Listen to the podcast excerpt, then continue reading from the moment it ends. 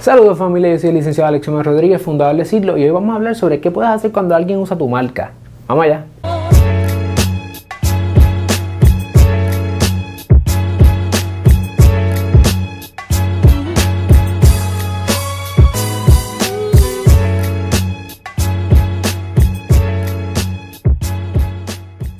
Imagínate que después que tú pasas el trabajo de pensar en una marca o un logo, te pones a buscar cuál es el más que te inspira, eh, decides entre algunos de ellos, lo diseñas o inclusive le pagas a un diseñador gráfico para que te diseñe el logo, viene una persona y, y cuando miras a ver en su Facebook o en su página web o donde sea, utiliza el mismo logo que tú o algo sustancialmente parecido.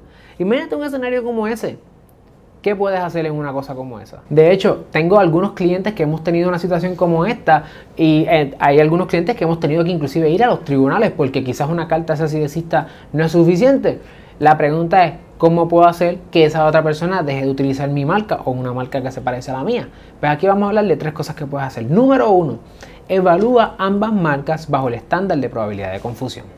El estándar de probabilidad de confusión es el estándar que utilizan los tribunales y los abogados en el DIMI directo este que sean los tribunales para decir si el uso de dos marcas en el comercio pueden confundir a un consumidor. El primer paso para evaluar esto es la fuerza de la marca. Hay videos anteriores que puedes ver por aquí o por acá o donde sea que salga que hablamos sobre cómo escoger una marca y lo importante de que una marca sea fuerte. Una marca fuerte se aleja de describir o de llamar por su nombre un producto o servicio. Lo otro que puedes hacer es evaluar si las dos marcas se utilizan en el mismo mercado, si se utilizan este, en los mismos bienes o servicios, o si esos bienes y servicios están bastante cercanos, evidencia de que hayan personas que se hayan confundido, que hayan comprado un bien o un servicio pensando que era otro. Y lo importante es que tú hagas este análisis primero porque pueden haber dos marcas que se llamen iguales, pero que no haya probabilidad de confusión.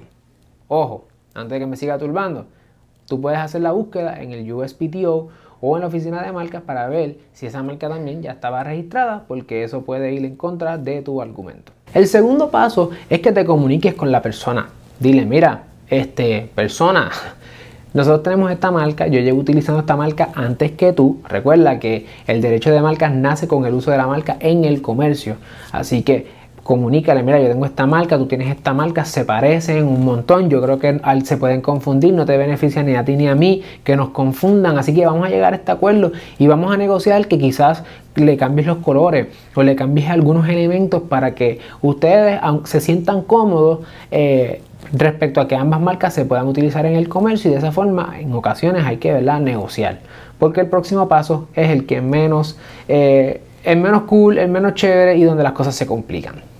El tercer paso es que si, y si esa persona te ignora, ¿qué hago? La persona me dice, no me importa lo que tú me digas, o simplemente te deja en visto, en red o lo que fuera. El tercer paso es buscar un abogado. ¿Qué va a hacer el abogado? El abogado va a hacer el mismo análisis, el análisis de la probabilidad de confusión. Es posible que haga ese análisis dentro de, la, dentro de lo que han resuelto algunos tribunales en casos parecidos, similares, y te va a hacer un análisis preliminar de lo que él entiende que es su interpretación de la probabilidad de confusión en ese escenario y con eso va a enviar una carta de cese y desista diciendo a la otra persona deja de hacerlo y dependiendo del tipo de abogado o la estrategia de litigio ¿verdad? Que, que quieran anteponerse, es posible que entonces requiera la destrucción del material, la destrucción de la marca, este, quizás pide dinero.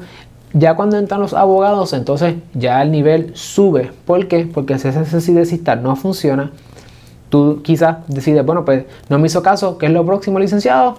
Demandar. Y la demanda que está dentro del contexto de cuando entra un abogado, pues entonces pasamos a un cesidecista, ¿verdad? Ya más serio, porque se le está pidiendo a un tribunal que emita una orden de injunction preliminar y permanente para que le diga a esa persona, deja de utilizarlo. Riesgos de cuando traes abogado. La carta cesidecista puede hacer que la otra persona te demande pidiendo una sentencia declaratoria, que no es otra cosa que le diga al tribunal, tribunal, ¿verdad que aquí no hay confusión? Es una sentencia declaratoria. Eh, o puede ser que entonces este, la persona te demande primero, diciendo que ella la utilizó primero y eventualmente te quiera desplazar. Esos son los tres escenarios que tú puedes tomar, ¿verdad? paso por paso, a la hora de querer evitar que otra persona utilice tu misma marca. Número uno, Evalúa ambas marcas bajo el estándar de probabilidad de confusión. Número 2, comunícate con la persona y trata de llegar a un acuerdo. Si no logras un acuerdo, busca un abogado, que el primer paso del abogado sería la, carta de y si no se funciona o no se llega a algún acuerdo o algo, llegar al tribunal. Si te gustó este video, asegúrate de darle like, suscríbete a nuestro canal, compártelo con otras personas, no olvides darle la campanita para que te notifiquen todos los miércoles que subimos videos y compártelo, por favor, con otras personas que les interesen los temas de propiedad intelectual, empresarismo y entretenimiento. Hasta la próxima.